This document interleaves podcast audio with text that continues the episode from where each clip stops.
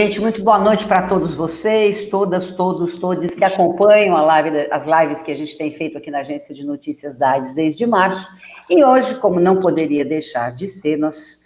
Aliás, deveria ter feito a semana passada, viu, João, viu, Fábio, viu, Tatiana, mas aí, como a semana passada já tinha, já tínhamos é, organizado de conversar com, com o, o pessoal do Vida Nova, eu falei, não, vamos deixar a coisa sentar um pouquinho nos Estados Unidos Vamos aguardar que todos os chefes de Estado entrem em contato com o presidente eleito Joe Biden para dar parabéns, etc. e tal, coisa que ainda não aconteceu aqui no Brasil, é, sabe-se Deus por quê, mas para poder fazer a live e a gente conversar um pouquinho, porque fazia muito tempo, Tatiana, fazia muito tempo, João, e fazia muito tempo, Fábio, que eu não acompanhava, e acho que vocês também, uma eleição americana com tanta vontade de acompanhar e de ver um resultado por questões óbvias. Todos nós que trabalhamos com direitos humanos esperamos que os Estados Unidos tenham uma postura mais cidadã, mais solidária, tá certo? Uh, mais acolhedora em relação ao tema que nos une, que é a vida, uh, o acolhimento, o tratamento e a perspectiva de qualidade de vida das pessoas que vivem com HIV e AIDS, da população LGBTQI, como um todo. Então, evidente que é, eu fiquei muito feliz quando eu vi o Joe Biden ganhar a eleição. Né? Fazia tempo, Tatiana, que eu não acompanhava uma eleição nos Estados Unidos. E eu fiquei assim bastante. Assisti um pouquinho a CNN Internacional, assisti um pouquinho a CNN Nacional, assisti um pouquinho a Globo News. Globo News fez uma bela cobertura, viu, Fábio? Viu, João? Eu sei que o João tem umas críticas em relação ao. Legal. Até o Manhattan Connection fez um trabalho interessantíssimo com todos os comentaristas deles falando é, da eleição do Joe Biden. Então, eu não poderia deixar de fazer uma live é, para discutir com pessoas que a gente sabe que são especialistas no assunto e que estão na área há bastante tempo, não só da saúde, é, como também das questões ligadas à cidadania e direitos humanos, para discutir se a eleição do presidente Joe Biden é uma esperança no combate à AIDS no mundo. É uma esperança?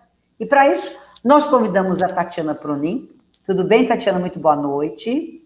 Tudo bem, Roseli. Muito obrigada. É um prazer imenso, é uma honra para mim estar aqui com vocês, que são aí grandes referências para mim. Olha, a Tatiana, gente, é jornalista de saúde há quase 20 anos, ela, tem, ela é muito conservada porque ela faz muito exercício, toma café, é mãe, é, mora é, em Nova York. Há quanto tempo, Tatiana? Cinco anos? Cinco quatro... anos, cinco é, anos e meio. Uhum. Mora em Nova York há cinco anos. A gente está mostrando aqui no mapa onde está Nova York, está lá, né? Era jornalista de saúde há quase 20 anos, foi editora do portal UOL, repórter da revista Viva Saúde e do jornal Valor Econômico, além de atuar como produtora de TV e assessora de comunicação. Atualmente, ela é editora do site do Dr. Jairo Bauer e é correspondente freelancer e também atua como intérprete médica na cidade de Nova York. Quando eu morei lá, Fábio, quando eu estive lá, eh, o João Neme, que também já, já vai conversar conosco, Uh, João conseguiu articular uma fala nossa lá na, em Columbia University para falar do 1 de dezembro e a Tatiana não só acompanhou, como fez a reportagem, porque não dava para fazer tudo. Né? Tatiana, vamos começar por você. Como é que está a situação hoje em Nova York quando a gente fala de coronavírus? Obrigada, de coronavírus. viu? É, então, a gente está. A gente foi o epicentro da epidemia, foi, foram semanas muito tensas. A gente teve durante ah, vários dias em abril mais de mil mortes por dia, né, em Nova York, no estado de Nova York, mas principalmente na cidade de Nova York. É, eu foi, eu vi um hospital passar pela janela literalmente, né, quando chegou aquele navio hospital. Uh, foi, foi realmente impactante para a gente. Então, desde o verão, os casos começaram a diminuir muito, muito mesmo. Uh, as mortes também. A gente teve 30, mais ou menos 35 mil mortes no estado de Nova York. É muita gente. É, como no resto dos Estados Unidos, foi muito uma, uma a pandemia foi muito mais agressiva para as pessoas, para os trabalhadores que não puderam parar, que não puderam entrar em quarentena, é, é, negros, latinos, é, a desigualdade ficou escancarada também em Nova York, né? A gente pensa, ah, mas você está em Nova York, machina, é outro mundo. Não, é, não é. Eu acho que assim isso ficou muito claro como as desigualdades aqui no acesso à saúde são, são muito grandes. É, mas agora a gente está, é, os casos voltaram a aumentar, as mortes ainda continuam relativamente baixas, a gente teve uma média de 30 casos aí na, na, por dia na última semana, mas os casos têm aumentado e, a gente sabe que não tem como evitar essa tal de segunda onda, né? Que a gente não pode chamar de segunda onda, mas dentro do gráfico é uma segunda onda. Não tem como evitar. Quando você olha o mapa dos Estados Unidos, você vê é, é, tá tudo vermelho, né? com algumas exceções no extremo leste e no extremo oeste, que está laranja, laranja claro, mas é, não tem como você é, isolar Nova York do resto do país, né? É impossível. Então, o que se espera é que realmente a gente vai ter um, um aumento de casos, mas, por enquanto, é, é, realmente Nova York tem conseguido manter um, níveis baixos em relação a outros estados americanos e tem sido parabenizado por isso, por ter conseguido manter essa, é, digamos assim, estamos um pouco protegidos, a gente só não sabe até quando.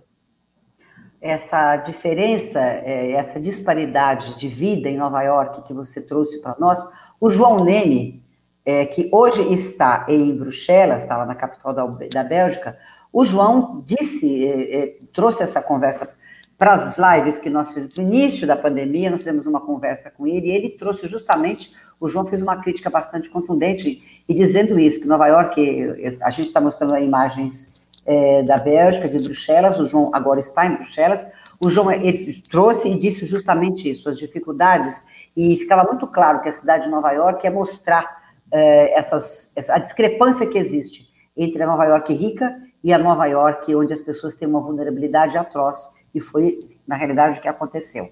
O João é professor de português em Columbia University desde 2012, a sua pesquisa lida com questões ligadas ao movimento LGBTQI, estigma e diversidade. Ele escreve também sobre cinema queer no Brasil e representações de, de telenovelas brasileiras. João tem um próximo livro, Antropologia Queer no Brasil Contemporâneo de Cinema, que deve sair no final deste ano. Se a pandemia não atrapalhar, ou vai sair, João? Não, já atrapalhou. Sim, é, deveria, deveria sair. Já, já Bom, era para ter. É, ficou para o ano que vem. É, sim, imagino.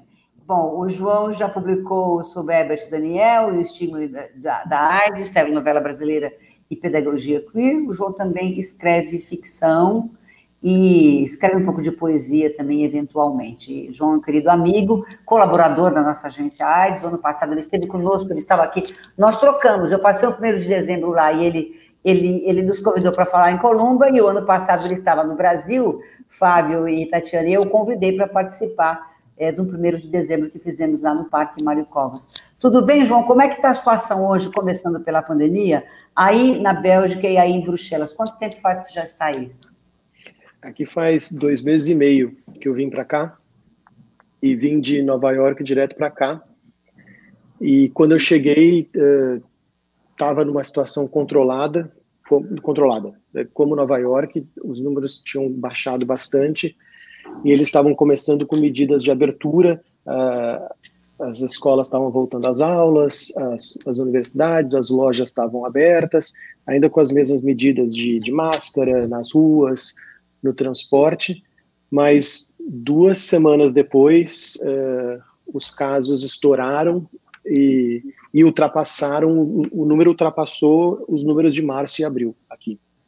Entre setembro e outubro foram, foi o maior número de casos desde março aqui, e aí, uh, não só aqui, na verdade, né, foram em vários países aqui da região, né, também na França, também na, na Alemanha, e aqui eles voltaram com medidas uh, é, de isolamento, fechou-se tudo, as escolas, as crianças voltaram uh, a ter aula online, e até agora, hoje as escolas retornaram e essa semana os números começaram a baixar de novo. Uh, não voltou ainda nos números de, de agosto, de julho, que era quando foi o mais baixo, mas uh, depois dessas duas últimas semanas de, de reconfinamento, os números voltaram a baixar.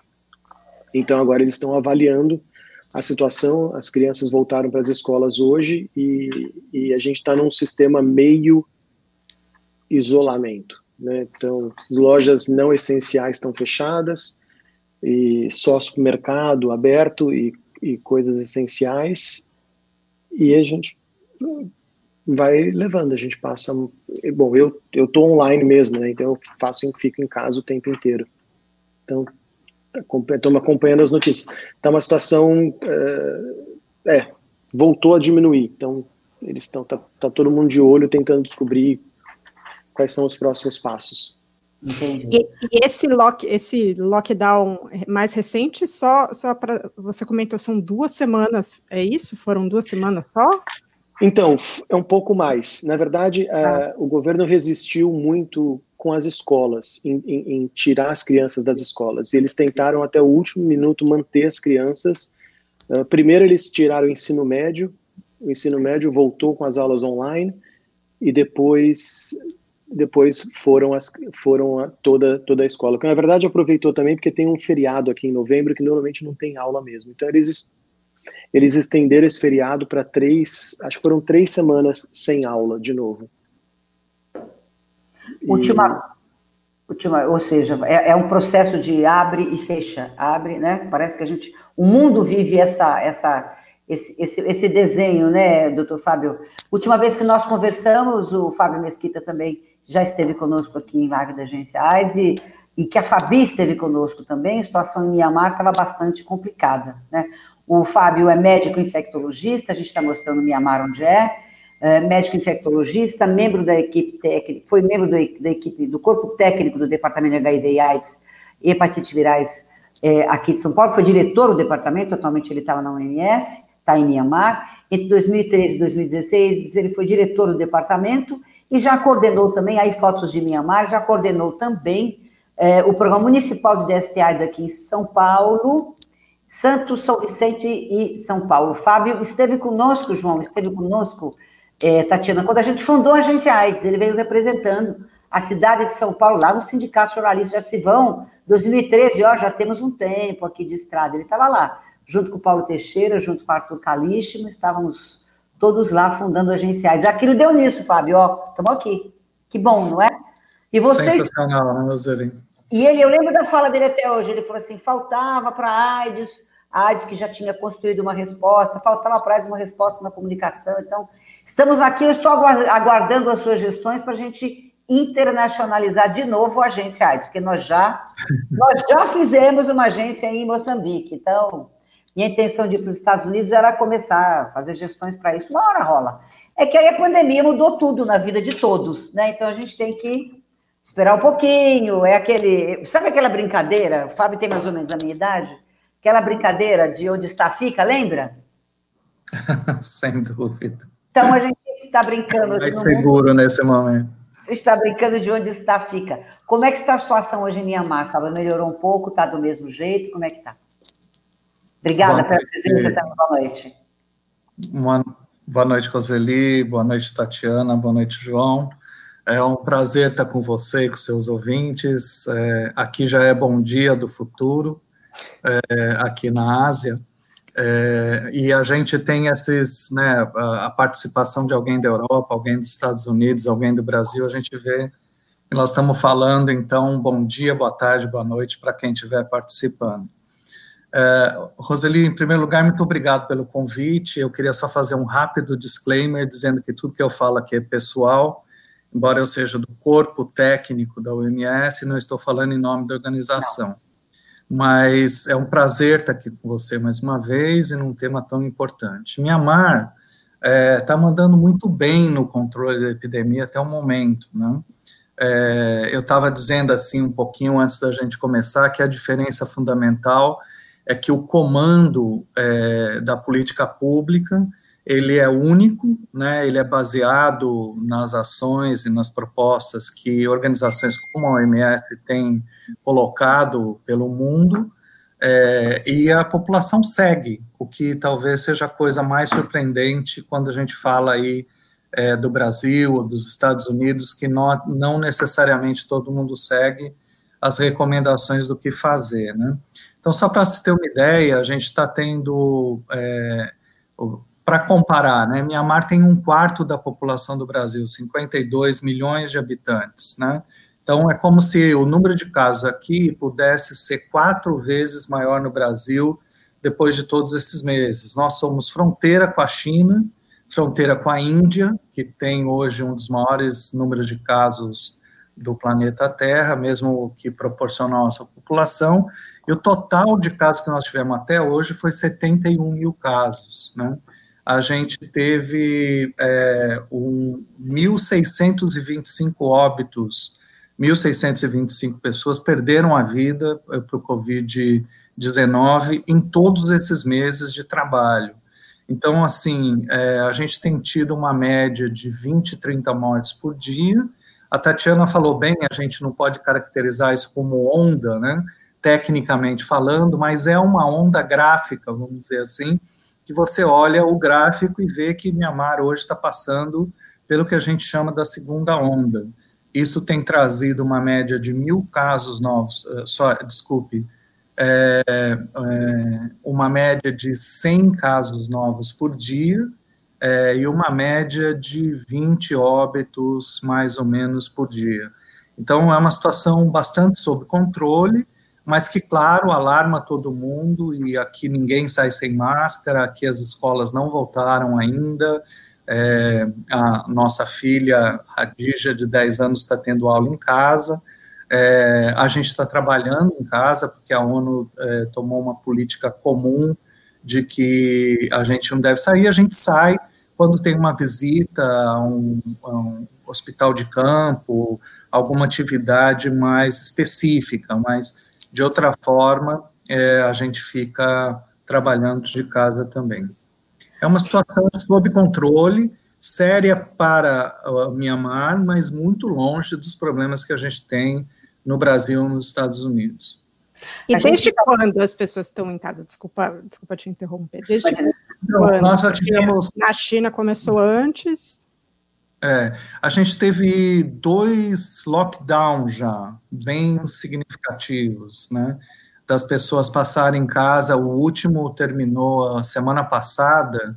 É, não é que terminou, é que flexibilizou um pouquinho na semana passada mas a gente ficou mais de um mês completamente bloqueado, podendo sair, por exemplo, na rua só para ir para o hospital, supermercado, é, não podendo ter mais que duas pessoas no carro, é, é, é só podia sair com criança para ir para o hospital, enfim, tinha toda uma, uma estratégia de contenção é, que foi realmente seguida, e acho que isso fez uma diferença impressionante, assim, no controle, é, tanto é, num país que não tem, assim, uma estrutura de saúde muito elaborada, né, mas que conseguiu responder bem ao problema até o momento.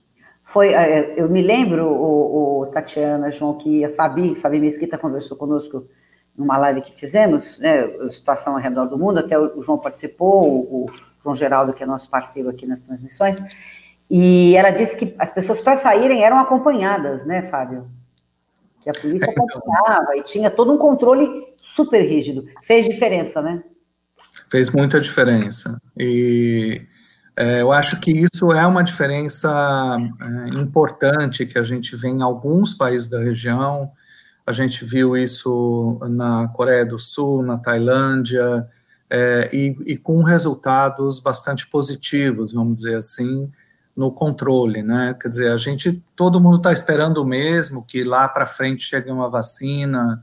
A gente já melhorou muito globalmente em termos de capacidade de tratamento, já entendemos melhor o que significa o impacto do Covid no organismo humano e como responder a isso, enfim, tem uma série de coisas que avançou, mas é, a expectativa é mesmo pela vacina que deve chegar no começo do ano que vem, aí segundo trimestre do ano que vem. O Fábio, a gente é, é segunda onda ou é a continuidade de uma situação que a gente não tem nenhum controle? Então, é como, como a Tatiana falou, tecnicamente falando, o correto é dizer que a continuidade, a mesma pandemia, ela não desapareceu do planeta, mas é, quando você olha para o gráfico, você vê que tem picos, né, tem momentos de aumento abrupto dessa pandemia em alguns, algumas localizações. Isso aqui na Europa está sendo considerado agora a segunda onda, é, o João está na Bélgica, eu tenho uma filha holandesa que mora na Holanda e é vizinho aí da Bélgica e, e tem essa tensão. É, os Estados Unidos, né, está vivendo fora de Nova York, né, uma coisa bastante impressionante. Então, assim, não é que a, a pandemia não desapareceu é, e, basicamente o que está acontecendo é que em alguns lugares ela estoura dependendo muito da movimentação da população, das decisões governamentais, enfim, daquilo que acontece em cada lugar. É, e nesse aspecto, dependendo das, das decisões governamentais e do que dizem os governos, o ex-presidente Barack Obama, entrando um pouquinho mais na nossa conversa de hoje, o ex-presidente Barack Obama é, deu uma entrevista outro dia e comparou a política do presidente Jair Bolsonaro à do presidente Donald Trump dizendo que os dois é, minimizaram a ciência. E esse, o fato deles terem minimizado a, a, ciência fez com que os países tivessem uma situação bastante delicada quando a gente fala de infecção por coronavírus. É, poderia ter sido diferente, não é, doutor Fábio? Poderia ter sido diferente, não, João Nene? Uh, sim, sim, claro. Não há não acho que há dúvidas sobre isso. E o, um, um dos desastres nos Estados Unidos foi, foi justamente isso. Né? E foi a, a falta de, de, de, ciência, falta de um discurso científico para que as pessoas pudessem acompanhar. E eu acho que o que, o que, o que me o que mudou em Nova York foi justamente o contrário. Foi a, foi a política local, tanto do Estado quanto do, da Prefeitura, que num, num momento raro desses últimos três anos de Prefeitura e Estado, que tem, eles têm tido muitos conflitos por várias razões, o, o Estado e a cidade, conseguiram se organizar dentro de um discurso. Então, assim, independente das diferenças que, que existiam, eles conseguiram se organizar num discurso. E é interessante que em Nova York a gente tem lido bastante agora uma comparação da resposta da, da pandemia atual com a epidemia de AIDS dos anos 80 e que de alguma forma a epidemia dos anos 80 trouxe algum tipo de, de preparo, de organização para a cidade de Nova York. Então a gente percebe muitas das técnicas que estão sendo usadas em Nova York hoje são, são na verdade, é, resistências e permanências da epidemia dos anos 80 de AIDS, que, que Nova York foi uma das cidades mais atingidas, junto com São Francisco, nos Estados Unidos. Então, rever isso e rever de que a gente, de que na cidade é, as pessoas conseguiram se organizar e não, não é que foi perfeito, né? Mas eu acho que é, o que a gente vê hoje, que a Tatiana estava explicando, que esses números, apesar de estarem crescendo em Nova York, não chegaram nos, nos parâmetros de outras cidades dos Estados Unidos, tem a ver com essa política de organização através da ciência, através de, de um governo sólido da prefeitura junto com, com o governo do estado. Ô, Tatiana, os reflexos, os reflexos é, é, desse negacionismo que o presidente Trump é, é trouxe para a cena política é, americana e mundial em relação ao coronavírus foram sentidos também na eleição. Acho que ele teve uma resposta concreta na eleição americana deste ano de 2020, não? Eu, eu acredito que sim, mas se eu for ser muito. É, vocês podem me chamar de pessimista. É, eu, eu, fiquei um pouco surpresa com, com a quantidade de votos é, do presidente Donald Trump. Assim, eu acho que o problema do, da saúde nos Estados Unidos ele é muito antigo, mas a pandemia escancarou a situação de um jeito tão tão é, forte, tão absurdo é, que eu realmente esperava uma reação diferente. Mas a gente tem que levar em consideração as questões econômicas. Eu acho que existe um fenômeno aí que né, não é da minha área, mas existe um fenômeno aí que quando as pessoas estão medo, estão com medo, perdem o emprego, elas tendem a se agarrar em discursos é, populistas e segregacionistas. Então, é, vamos ser contra a China e, e, e eu acho que talvez isso explique um pouco esse resultado mas eu não tenho dúvidas que a, a, a pandemia foi muito importante para o resultado das eleições. Não tenho dúvida. Seu plano. Pois não, pois não, pois não. não uma, a Tatiana falou uma coisa que é certíssima, né? E também me, me assustou. Mas porque todo mundo fala, a mídia fala, nunca um, um, um, candidato teve tantos votos como Biden. Mas o que ninguém fala é que em segundo lugar está o Trump porque nunca um candidato teve ah. tanto, nunca nenhum candidato teve tantos votos como os dois nessa eleição.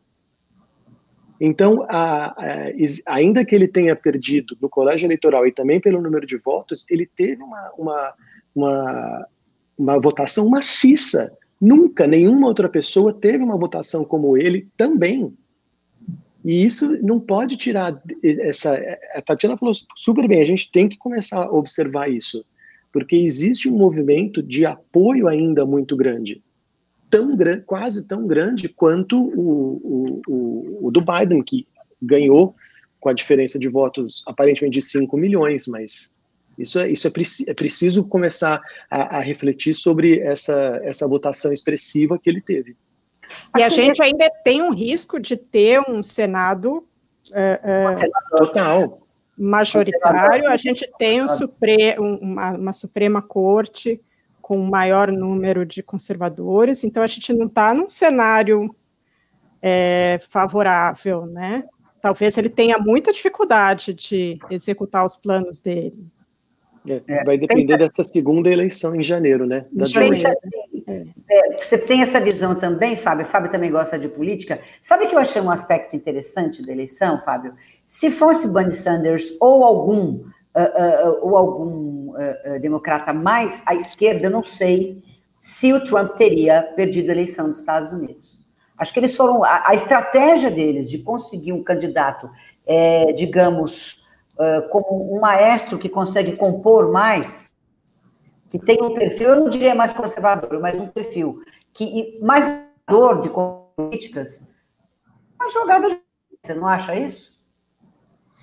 É, eu acho certamente isso fez diferença e claro que acho que um dos movimentos mais importantes dos Estados Unidos nos últimos tempos, né, é, foi o movimento Black Lives Matter e o fato de ter uma vice negra é, e ele ter sido vice do primeiro presidente negro no país, acho que fez também bastante diferença no processo eleitoral, é, e isso não foi pouco, né? Pra, porque basicamente é, todo o mandato do Trump era muito é, racista, muito é, é, de supremacia branca, então acho que isso fez uma diferença também bastante expressiva é, no processo eleitoral.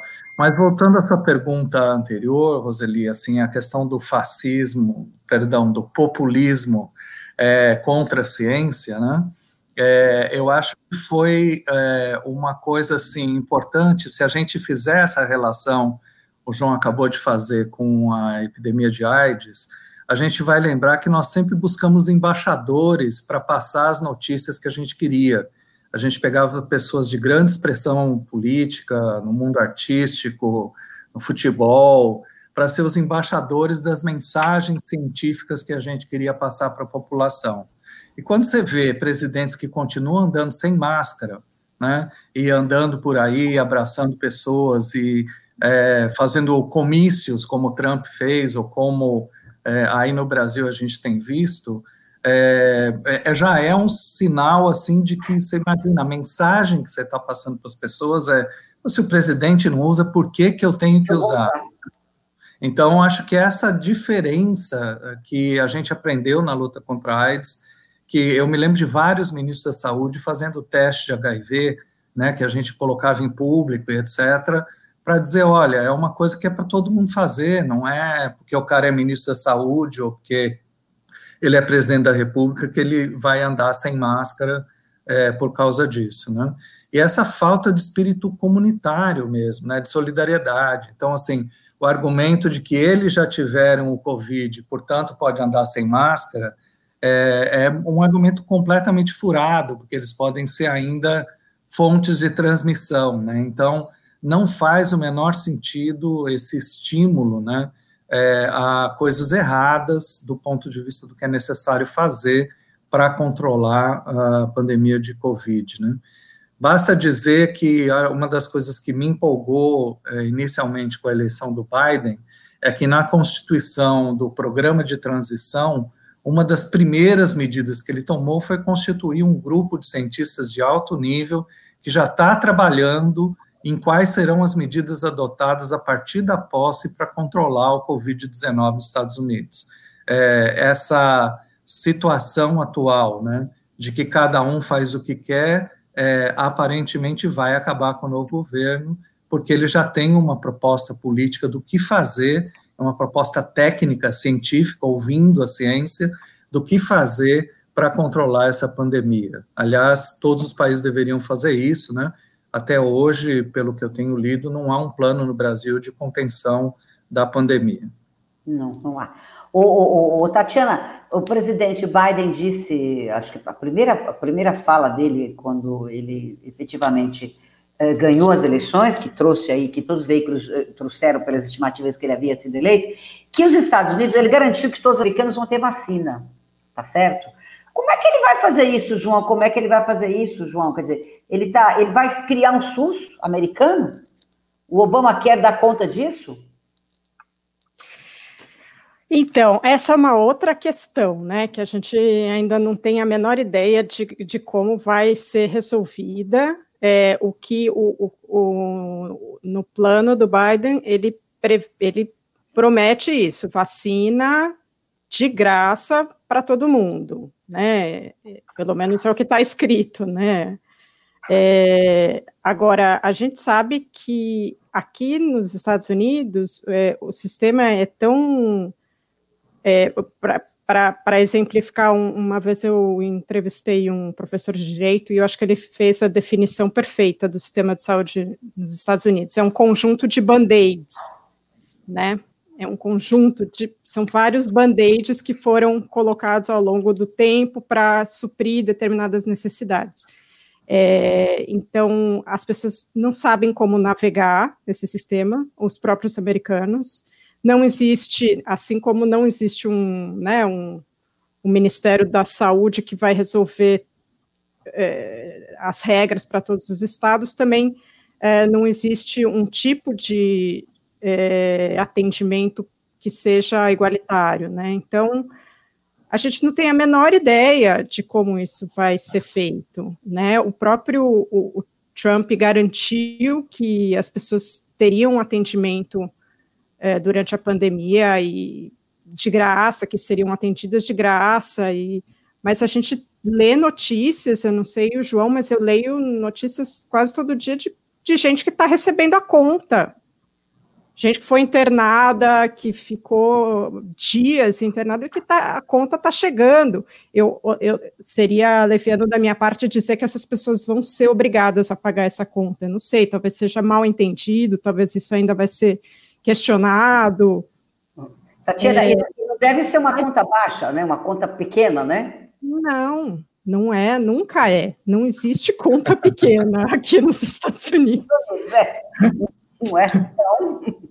Complicado, né? Bom, é, João, quer acrescentar alguma coisa em relação a essa fala da Tatiana? Não, não, é isso. É, as pessoas estão com medo, né? E as pessoas têm medo normalmente nos Estados Unidos de, de procurar médico, porque a gente nunca sabe, quer dizer, não vou dizer a gente porque eu sou parte de uma população muito privilegiada com acesso à saúde uh, privado pela universidade. Então, mas os próprios alunos têm alunos que não têm e, e, e é, as famílias existe sempre um medo, né? Você não tem direito nem à ambulância. Então, eu acho que isso também complica toda e qualquer situação, quando você não consegue ter esse acesso. presidente prometeu, eu espero que ele cumpra. Você não espera, Fábio? Todos nós esperamos, né, Roseli? Porque, veja, se o presidente da nação mais rica do mundo proporciona essa distribuição gratuita de vacinas de coronavírus, os outros países vão ter que dar um jeito, tá certo? Pelo menos é assim que a gente pensa, não é? Ou, ou vai existir uma sinalização nesse sentido, né, Fábio? Então, é, Roseli, eu acho que para isso, assim, nos países do mundo, é, existem várias iniciativas é, multilaterais, né, que trabalham para garantir vacinação. Uma delas é o Gavi, que é uma iniciativa extremamente importante, que garante toda a vacina básica e essencial para os países de baixa e média renda no mundo todo é, que são distribuídas e, e, feitas dentro dos calendários vacinais de cada país é, de maneira gratuita. Né? É, lembrar que nesse episódio é, também teve uma tensão bastante grande entre alguns países que fizeram o discurso de que tá bom, nós temos uma vacina maravilhosa que será produzida logo, mas ela não sai daqui enquanto não vacinar o meu povo, e uh, iniciativas que foram mais amplas, uh, principalmente uma que a OMS tomou, de organizar um pool de países e interessados em uma produção de vacina que pudesse ser igual para todo mundo. Acho que quem lembrar da crise dos respiradores, né, é, vai lembrar que eles seguraram respiradores, por exemplo, nos Estados Unidos, seguraram respiradores é, em, em outros lugares, é, para que protegesse o seu povo em primeiro lugar, sobretudo nesse momento, né, que tem essa visão, vamos dizer assim, mega nacionalista no planeta, que eu acho que foi uma das coisas que o Trump promoveu é, com muito entusiasmo, né, America First, então, assim, era para proteger os americanos primeiro do que o resto do planeta, é, tinha essa coisa de se fechar em coisas completamente é, particulares para defender o seu povo antes de qualquer coisa. Então, assim, a iniciativa que a OMS tomou é uma iniciativa que inclui toda a União Europeia, que inclui vários países em desenvolvimento do mundo, é, que inclui é, fundações como do Bill Gates, é, que inclui é, vários é, doadores internacionais, e o GAVI, é, que é essa iniciativa de vacina global, e uh, a ideia é exatamente que as vacinas possam ser distribuídas proporcionalmente ao número da população de cada lugar, né? E que, claro, a gente tem desafios ainda, que são desafios na capacidade produtiva da vacina. Nós teremos condições, dependendo se a vacina tiver duas doses, isso significa que a gente tem que produzir 14 bilhões de vacina né, para a humanidade. É, se é, a gente definir, dependendo do tipo de vacina que está sendo produzida, algumas vão precisar de cadeia de frio de menos 80 graus, menos 90 graus, que não é qualquer país do mundo que tem, principalmente nos países de uh, baixa renda e média renda. Vai ser difícil encontrar esse tipo de preservação em lugares distantes, em cidades pequenas, em zona rural. Enfim, tem muitos desafios que ainda precisam ser superados, né? e que tem todo um esforço coletivo nesse momento para superar, para que haja um pouco de equidade e na distribuição dessas vacinas, né? Que não seja uma coisa só para os ricos, para os países ricos, é, e, que, e que só as empresas multinacionais é, se beneficiem disso. Então, acho que esse é um desafio é, que está rolando de uma forma bastante intensa é, e que é uma preocupação que todo mundo tem acesso semelhante né, é, à vacina. O Brasil conseguiu furar esse cerco com a política de AIDS, tá certo? O Brasil, acho que mostrou, em determinado momento, nós fomos aí é, referência para vários países do mundo. E falando especificamente de AIDS, é, a gente pode respirar um pouco mais aliviado, João, em relação também às políticas públicas para a população LGBTQI+, com a é, eleição do Joe Biden e da Kamala Harris? o, o, o, o, Trump, especialmente o seu o vice, né, o, o, o Mike Pence, deixaram uh, as expectativas muito baixas, né? Então, uh, poucas mudanças já seriam muitas mudanças. E uh, eu acho que uh, sim, claro, né? Porque a, a saída do, do, do, Mike Pence de vice, que é um, é um, é um, é um político com histórico anti-LGBT de décadas, e, e é um político absolutamente ligado a essa ideia de, de uh, anti-LGBT, anti-identidades trans, uh, a, a, retirada, a saída dele vai trazer muitos benefícios. E também o benefício de que a gente já tem o Biden, que foi o primeiro uh, político uh, eleito que mencionou a população trans no seu primeiro discurso.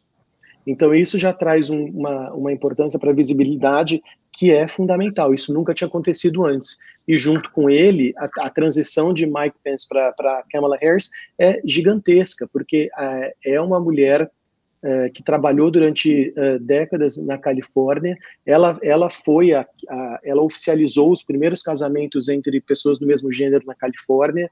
Então, ela tem um histórico de apoio à população LGBT. E é claro que as pessoas vão trazer outras questões. Uh, ninguém é, é perfeito, mas eu acho que eles eles chegam na na presidência e é um alívio, é um respiro para nós, é um respiro para todo mundo que está pensando uh, políticas públicas para a população LGBT, especialmente para as pessoas trans, especialmente para as mulheres trans, que são as, as mais uh, as que mais sofrem com a falta de, de política pública.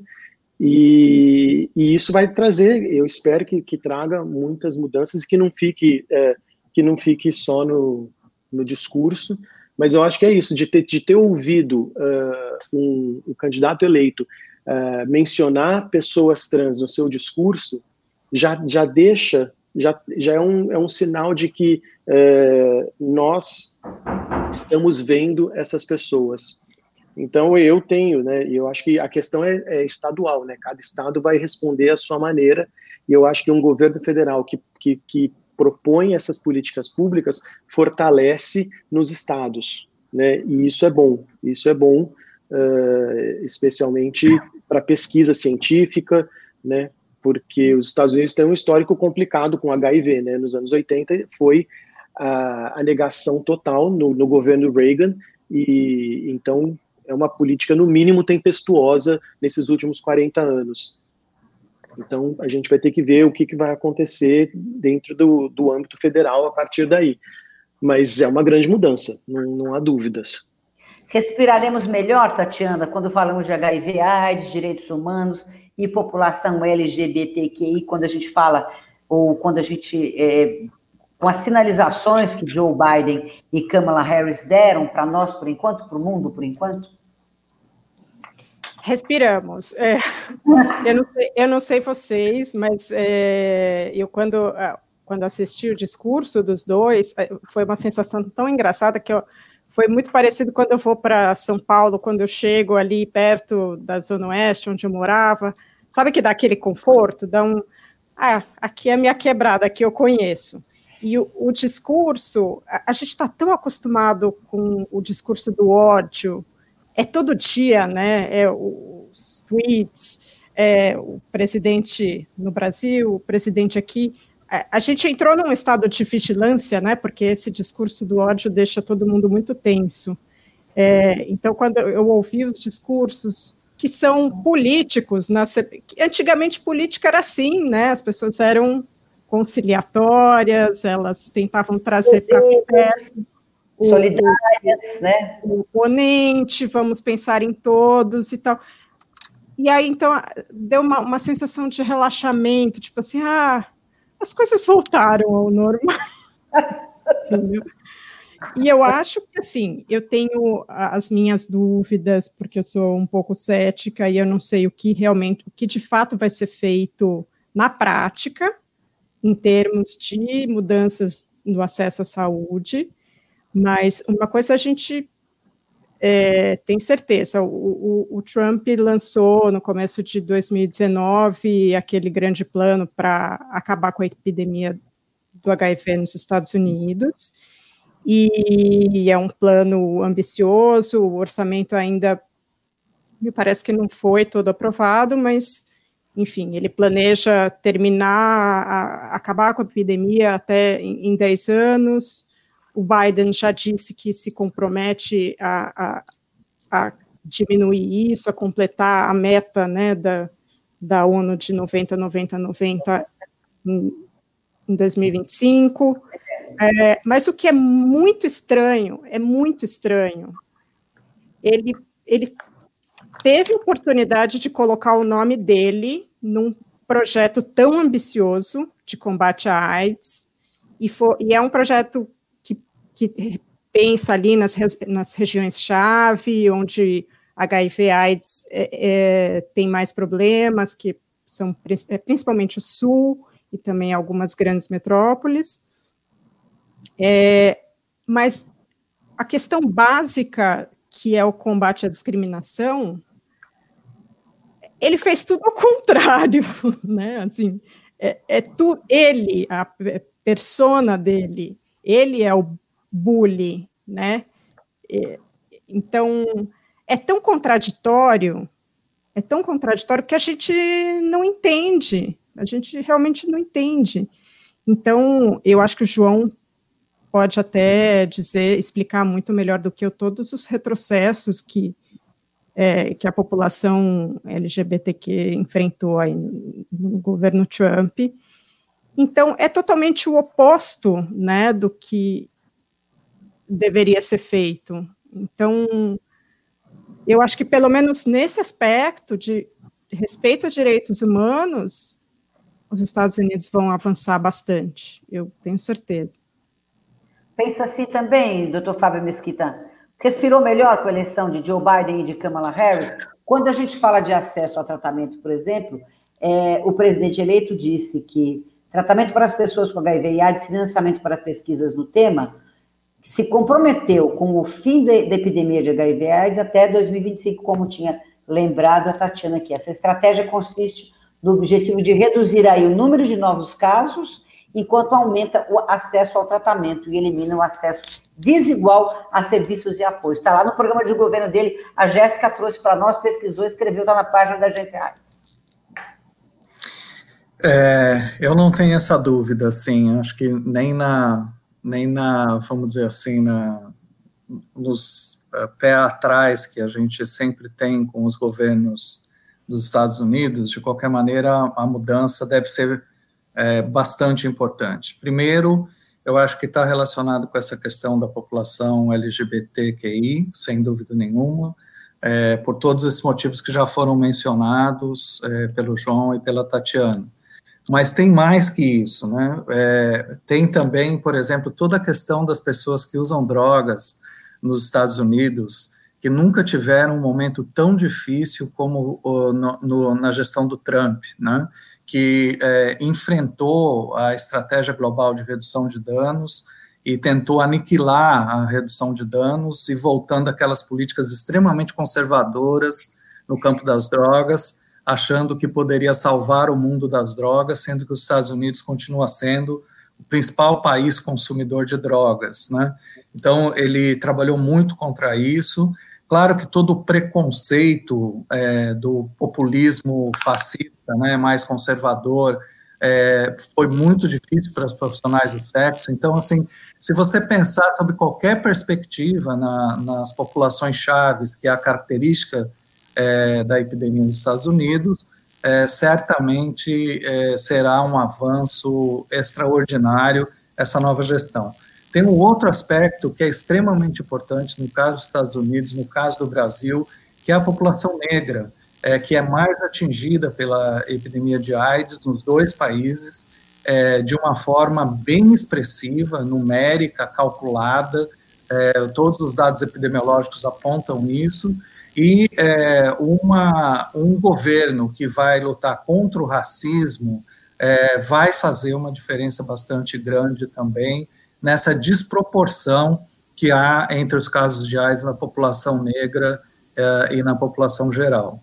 Uma outra questão que eu acho importante, e talvez assim para mim até mais relevante, é o papel dos Estados Unidos no mundo, porque não é só sobre o que eles vão fazer nos Estados Unidos, né? os Estados Unidos têm assento em todos os grandes fóruns de decisão das políticas públicas de AIDS do mundo, seja na OMS, seja na UNAIDS, seja em qualquer outro lugar, é, mas ainda assim eles são os maiores financiadores da luta contra a AIDS do mundo. 30% dos recursos do Fundo Global de Luta contra a AIDS são do governo norte-americano, e tem toda a estratégia do PEPFAR, que é, é uma das estratégias é, que mais financia a luta contra a AIDS no planeta. Né? E se você pegar a gestão do PEPFAR do Obama e a gestão do PEPFAR do uh, Donald Trump, é radicalmente diferente. Né? A gestão do PEPFAR do Obama era uma gestão de conciliação, era uma gestão de acordo, era uma gestão é, de trabalhar em conjunto com todas as forças, vamos dizer assim, para é, controlar a, a, epidemia global de AIDS. Né? É, a gestão do Donald Trump era uma gestão de imposição de metas, era uma gestão é, agressiva é, do ponto de vista de forçar os países a fazer coisas que não necessariamente eles estavam preparados para isso. Então, isso vai ter uma mudança muito grande no panorama internacional daquilo que são os recursos norte-americanos utilizados e a, e a política que os Estados Unidos senta nesses fóruns e toma decisões.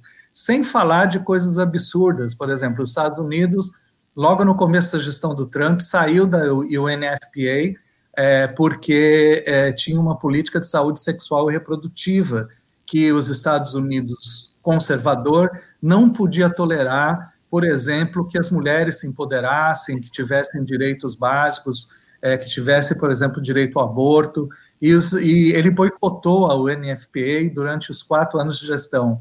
No último ano, ele veio para cima da OMS, né, com uma desculpa esfarrapada é, sobre é, que a OMS é, protegeu a China é, no Covid-19 ele, ele veio com essa desculpa esfarrapada para dizer que então sairia também da OMS, né?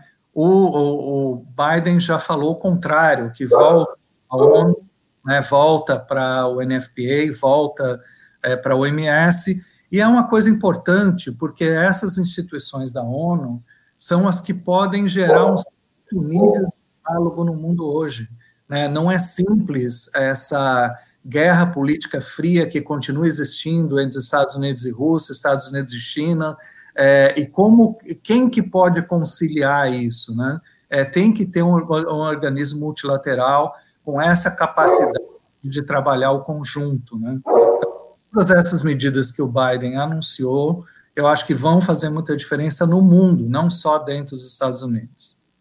Você acha, João, que o mundo vai voltar a falar mais e melhor sobre AIDS a partir da eleição de Joe Biden e, e de, de, Kamala Harris? Roseli, eu, eu acho que é, isso depende de um monte de coisa, mas, é, por exemplo, é, não tem como colocar a AIDS como o principal ponto da pauta no meio da pandemia de Covid-19. Sim. Sim. Sim, vai depender de uma série de coisas, mas uma das coisas importantes, né? Só voltando em, em medidas que aparentemente estão fora da nossa área, mas que não. É, por exemplo, o, o, nós todos sabemos que o Covid-19 é fruto de uma, um grande ataque, uma grande violência contra é, o meio ambiente, né? Então, assim, é, alguém que volta a defender o meio ambiente, volta a defender que não pode é, queimar o Pantanal e a Amazônia em, em meses, né? É, isso vai fazer diferença no mundo se a gente preservar mais o meio ambiente, vai evitar que novas é, pandemias desse tipo possam acontecer. E aí, claro que aqueles compromissos que nós assumimos até na agenda global até 2030, né, com o, é, a agenda do desenvolvimento sustentável, de eliminação da AIDS, de eliminação da malária, de eliminação da tuberculose, de controle das hepatites virais, tudo isso é, volta a ser tópico importante se a gente congregar em torno dessa agenda global e todo mundo trabalhar na mesma direção. Claro. Evidente, é, respeitando que estamos todos preocupados com o Covid, você acha, João, que o mundo volta, é, é, a pauta AIDS volta a ter pelo menos um olhar, um olhar um pouco mais preocupado com a eleição de Joe Biden e Kamala Harris? Quer dizer, pelo menos um olhar, a AIDS volta a ter um olhar, prestar um pouco mais atenção nas ações que o mundo poderá desenvolver com a eleição dos dois? É, eu acho que não, mas eu acho que a questão é porque é, é preciso né, trabalhar com a, a, a o estigma em relação a, ao termo AIDS e ao termo HIV, especialmente ao termo AIDS. Eu acho que quando a Tatiana estava mencionando o plano do Trump, uma das coisas que eu acho que ele, ele se recusa, se recusou a, a colocar o nome é isso, né? É a associação que ainda tem em relação à AIDS, e eu acho que é esse estigma que, que tem. Então, é, ainda que o, governos como uh, do Biden possam melhorar a situação e, e como o, o, o, Fábio falou, trazer mais essa questão, trazer de volta os Estados Unidos para, essa, para essas mesas de discussão, o estigma em relação ao vírus e o estigma em relação à doença ainda é muito forte. Eu acho que as pessoas ainda evitam falar sobre isso, né? Porque essa, essa marca que deixou nos anos 80, do começo da, da, da epidemia, como uma doença uh, marcadamente sexual, como uma doença com todas essas, e eu não estou dizendo que é, mas eu estou dizendo que todos os estigmas que foram deixados nos anos 80 ainda estão presentes no dia de hoje. Então, independente de quem seja o presidente, é importante que a, a conversa sobre o estigma ao redor das, da, da, do vírus exista, para que as pessoas possam falar mais, e isso vai depender de várias políticas públicas e vai depender de muita gente conversando sobre isso. E, é, e eu acho que sim, que se a gente tivesse é, governantes que colocassem esse assunto na mesa sem ser é, sem ser como o próprio, é, como vários outros presidentes já falaram antes, ah, isso não é um problema, porque isso é uma coisa de gay ou isso é uma coisa de uma de minoria, a gente não tem que falar sobre isso né? E é claro que a gente tem uma pandemia hoje que é muito que precisa ser discutida, mas uma coisa não anula a outra. Mas então assim, a minha preocupação é essa, porque eu acho que a gente ainda sofre muito em relação ao estigma ao, ao redor do vírus e é isso que eu acho que uh, deixa muitos muitas pessoas ansiosas em relação a falar sobre isso, sabe? Como se você falasse sobre AIDS te colocasse dentro desse grupo é, esse discurso dos anos 80, ah, então você faz parte deste grupo de risco, que já há 30 anos que a gente não fala mais sobre isso, mas a gente ainda ouve pessoas reproduzindo esse discurso. Então essa é a minha preocupação ainda é essa, é, é quebrar o estigma. É. Tatiana, você acha que com a eleição de Biden e de Kamala Harris, o mundo vai voltar a falar um pouquinho mais melhor sobre AIDS? A pauta AIDS vai voltar a ter um espaço dentro dessa loucura que a gente está vivendo, que é a pandemia do coronavírus? Então, eu acho que não tem muito jeito, o foco vai ser pandemia, os recursos vão ser todos é, dirigidos para a pandemia e também para todos os problemas econômicos que surgiram por causa da pandemia, mas eu, e aí eu até eu respondo com uma pergunta, na verdade, né, porque a, a epidemia de HIV AIDS teve um papel tão importante é, na maneira como o mundo está lidando com a pandemia, né? E eh, talvez eu acho que as pessoas que estão em casa não tenham muita noção disso, né? Mas os grandes, os grandes especialistas, inclusive a pessoa que foi chamada pelo Biden para a força-tarefa, é, o próprio Dr. Fauci, enfim, todos têm, têm anos de experiência com HIV/AIDS e não isso não é à toa, né? Então, a minha pergunta até para o doutor Fábio é se talvez, eu acho que num primeiro momento, a minha percepção é de que HIV não vai ser foco, mas que talvez alguns ganhos venham dessa, de todas as pesquisas e de todo o trabalho de pesquisa que for feito com a pandemia, né? A gente teve é, todo, alguns antivirais que estavam ainda em processo de aprovação e que foram começaram a ser estudados super rápido por causa, em função da pandemia, porque eles eram é, potenciais tratamentos. É, então, eu até pergunto para o doutor Fábio se ele concorda com isso, que de alguma forma pesquisa, pesquisa pela vacina e, e, e a pesquisa por tratamentos, de alguma maneira, vai acabar beneficiando a questão de HIV/AIDS. É, Tatiana, eu acho assim que é, o que você mencionou talvez seja uma das coisas mais relevantes nesse momento, né? Que as pessoas que dirigiram a luta contra a AIDS é, no mundo, muitas delas hoje estão engajadas no enfrentamento do Covid-19. É, é, você deu vários exemplos aí nos Estados Unidos, é, só para dizer que é, aqui na minha região, por exemplo, aqui em Mianmar, é, eu estou responsável por todo o cuidado é, dos pacientes de Covid-19 e a proteção de infecções é, no time da OMS, eu coordeno essa área, né? Então, assim, porque por conta da experiência que a gente adquiriu com AIDS, a gente tem condição de trabalhar com uma perspectiva de como é, é, uma doença viral, como ela pode se espalhar, quais são os bons exemplos que a gente pode dar ou utilizar do passado, é, enfim, é, essa medida dos embaixadores, né? Enfim, todas essas questões. E eu não tenho dúvida de que, passada a pandemia, e o ciclo esperado é um ciclo de dois anos, então aí é o, primeiro ano do Biden ainda vai estar muito relacionado a isso, mas ainda tem os outros anos da gestão é, no qual o tema AIDS deve voltar à pauta com interesse.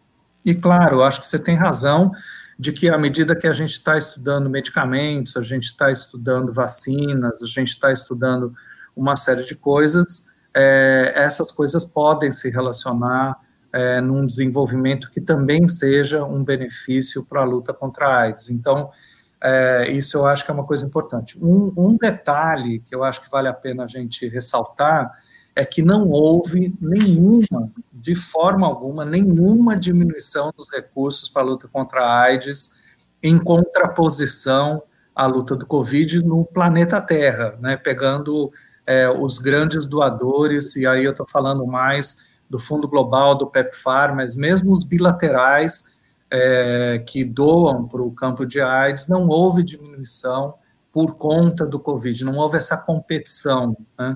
Então, é, é, eu acho que a gente tem esse potencial de retomar essa pauta um pouco para frente, mais provavelmente a partir de 2022. Tá, temos dois anos aí de, é, de Covid pela frente. Conosco, esse já acabou, esse já acabou, Roseli, só falta um. Só falta um, só falta um. É, conosco também o Armando Ferreira, é, a Daniela Campos, é, a Hélia, o Carlos Roberto Martins, a Eliana Moura, a Fefa, a Juni, é, da Ecos, a Juni está dizendo que está muito boa a discussão, e é sempre bom ouvir pessoas tão experientes no campo da saúde pública. A Meire de Carvalho Rinaldi, dando boa noite para todos aqui. O José Cândido está dizendo o seguinte, que a AIDS estava esquecida e com a pandemia é, da Covid quase que ficou invisível. A Credileuza Azevedo aqui também conosco. Pois é, voltando para a nossa história de AIDS, agora nós vamos ter o primeiro de dezembro aí. E o que, que a gente pode esperar do combate à AIDS desse primeiro de dezembro? Nós aqui na agência vamos fazer um seminário grande, é, um, web, um webinário grande, vamos discutir a pandemia dentro da pandemia. Como é que você vive esse primeiro de dezembro, João Nene? É, isolado, né? é, quietinho, quietinho.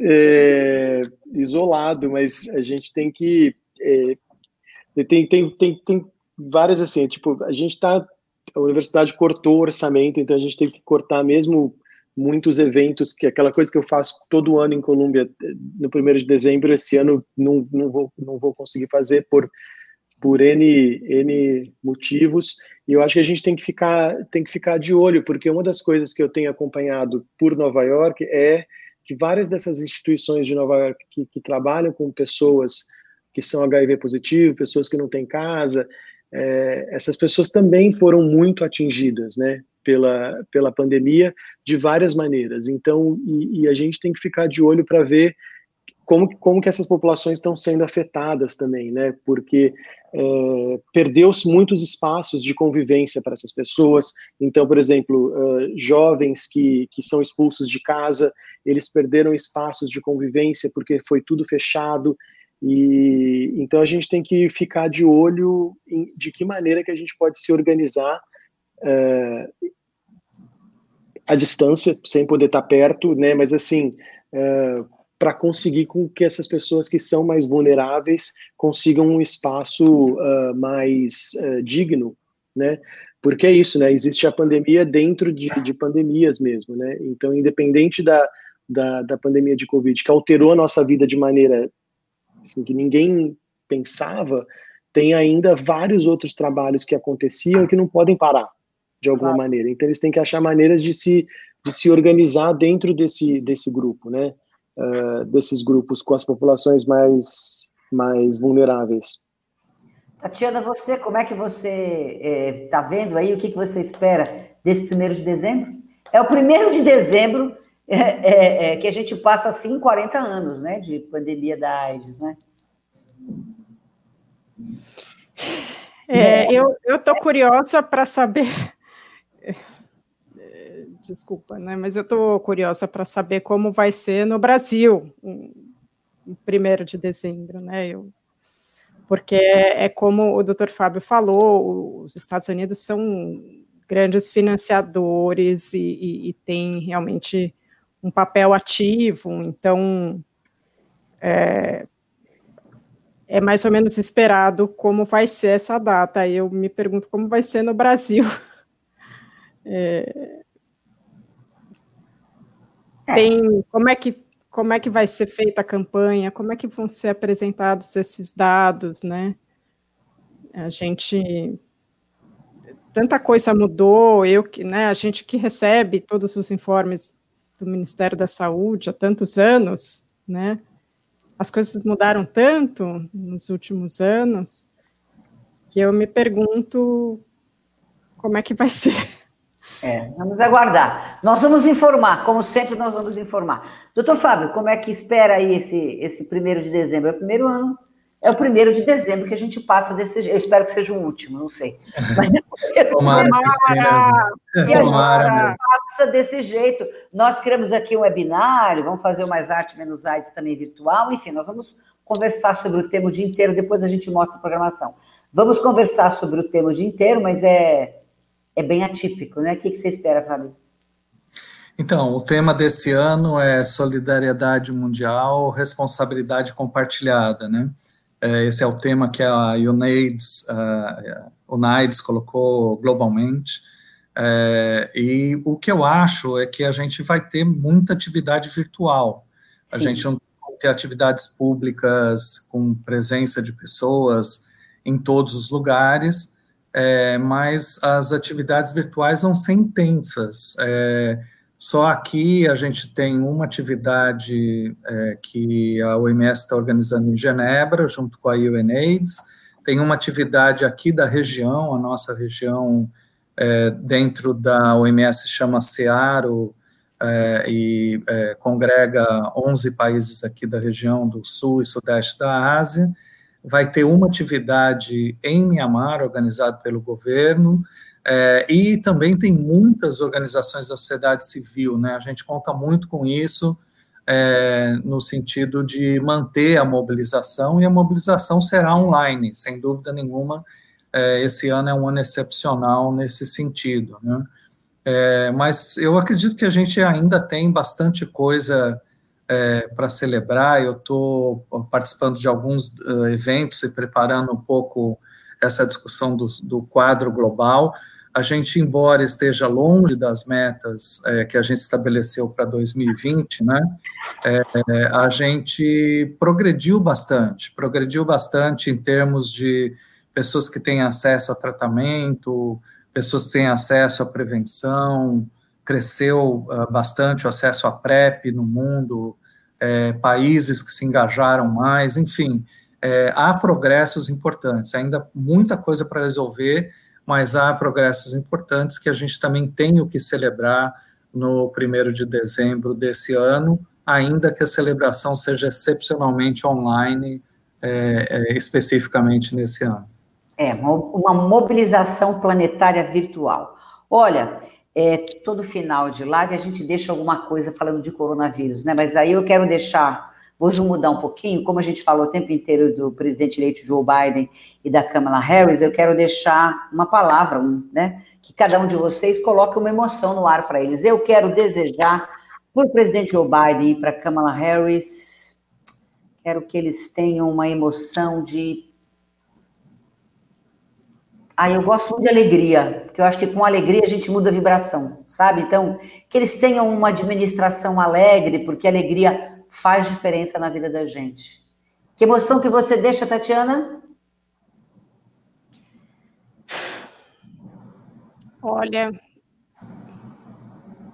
eu acho que conciliação, é, é, união, dar as mãos, porque a gente está muito isolado, principalmente por causa da pandemia, é, e, e, eu acho que as lutas são também, né, a gente vê o, ativismo, eu vejo aqui nos Estados Unidos, acho que em qualquer lugar, né, o ativismo ele é muito isolado, né, é, é, falta um pouco, acho que se todo mundo tivesse um pouco mais unido, talvez a gente conseguisse mais, melhores resultados, não sei, mas a gente acaba vendo que o outro, ah, não, isso não tem nada a ver comigo, não, esse problema não é meu, é, e é, e é de todo mundo, né, discriminação depende de todo mundo, porque as consequências são para todo mundo, né, é, então eu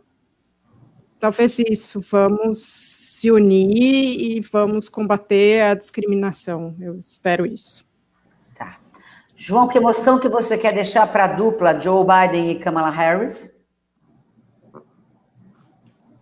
É, eu vou deixar só a indignação para a gente não perder o para gente não perder o momento e não de, e não achar que ganhar a eleição e acabou e que eles consigam se organizar para garantir acesso universal à saúde, para garantir educação, para que eles consigam lidar com todas essas promessas que eles têm feito e, e também concordo muito com a Tatiana, sabe, que a gente consiga se unir e também pensar nessas, nessas questões. Então, assim, não estou indignado com a eleição deles, muito pelo contrário, mas eu não quero perder esse momento e que a gente não, não ache que acabou, que a gente está só começando.